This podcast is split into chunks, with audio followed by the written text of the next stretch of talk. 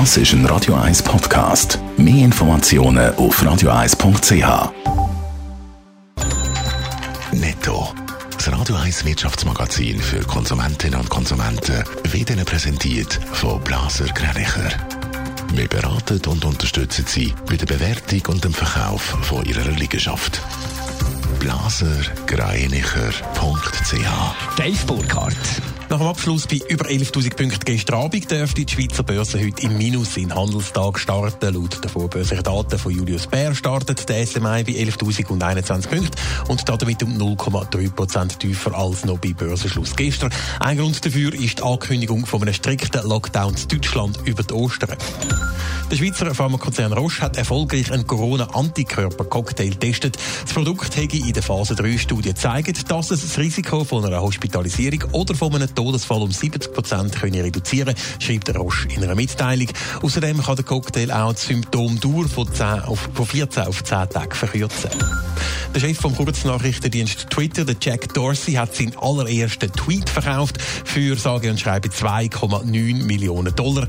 In der Kurznachricht hat der Jack Dorsey eigentlich nur geschrieben, er richte gerade seinen Twitter-Account ein. Der Verkauf ist im Rahmen vom 15. Jahrestag von der allerersten Twitter-Nachricht über die Bühne gegangen.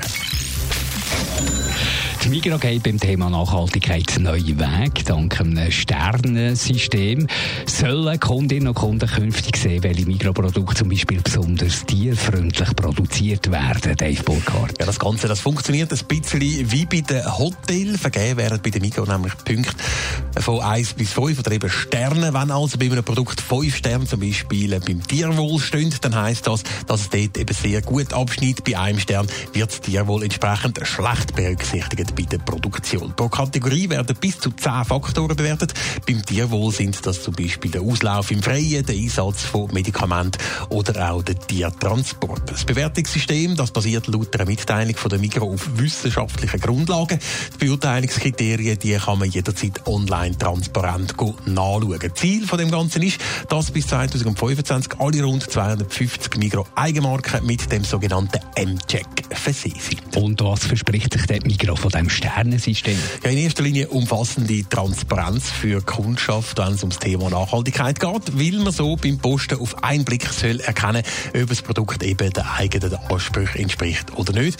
Außerdem ist es dem Migros wichtig, dass auch negative Nachhaltigkeitsaspekte nicht verschwiegen werden. Das Ganze soll auch zum bewussteren Posten führen und so auch zu einer Senkung von der konsumbedingten Umweltbelastung. Netto. Das Radio 1 Wirtschaftsmagazin für Konsumentinnen und Konsumenten. Michael Jackson? Sehr gern.